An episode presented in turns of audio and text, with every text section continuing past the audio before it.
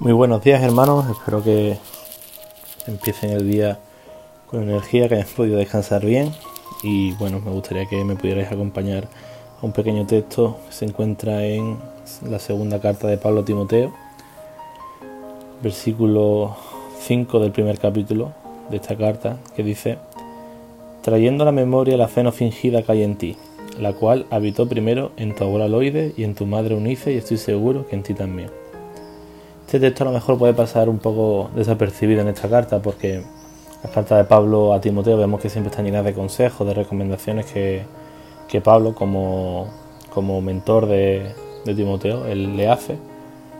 Pero cuando nos acercamos y vemos las primeras palabras de este versículo, de este texto, nos damos cuenta de la relación de intimidad que tenían Pablo y Timoteo. Y es algo que quizás mejor se nos pasa por alto el versículo anterior cuando dice, deseando verte, al acordarme de tus lágrimas para llenarme de gozo, trayendo a la memoria la fe no fingida como acabamos de leer. Y es curioso cómo en este texto en el que se nos da tantos consejos, en el que Pablo principalmente está aconsejando a Timoteo, comienza destacando una cualidad de Timoteo. Y es que Timoteo provocaba gozo en el propio Pablo. Dice que Pablo está deseando verle al acordarse de sus lágrimas para llenarse de gozo.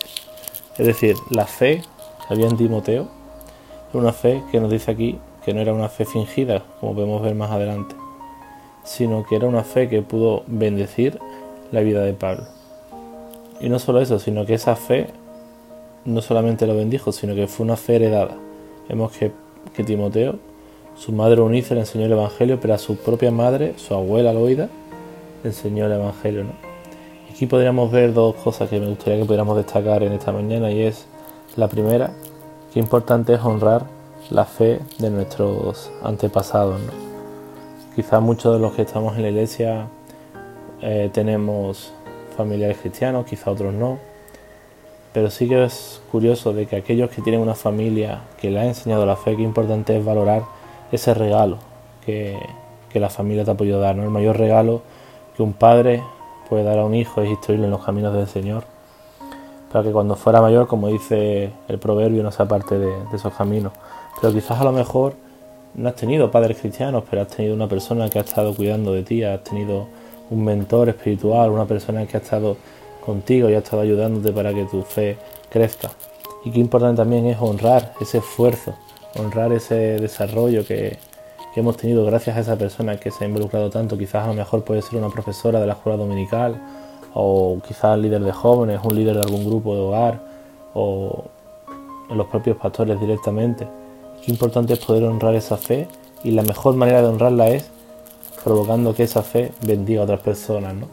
Timoteo siempre se le conoce como, como un joven pastor con muchísimos problemas, dificultades, con una autoestima muy baja según algunos teólogos, pero lo que a veces se nos olvida pasar y pasamos por alto es que Timoteo, a pesar de sus debilidades, a pesar de su falta de experiencia, a pesar de, sus fallos y de su falta de capacidad en algunas áreas, su fe era una fe que podía bendecir a Pablo.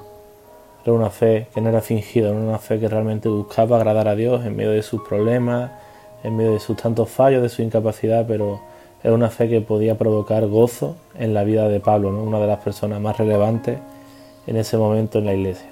Así que me gustaría animarte en esta mañana que tu vida y la vida de los que te rodean pueda ser bendecida por tu fe, esa fe que te ha sido enseñada, bien por tu familia, bien por gente de la iglesia, y que tu fe pueda ser una fe que bendiga a personas fuera y dentro de, de la iglesia. Que en tu trabajo, que en tu colegio, en tu instituto, allá donde tú te encuentres, la fe que te fuere dada sea una fe de bendición para otros.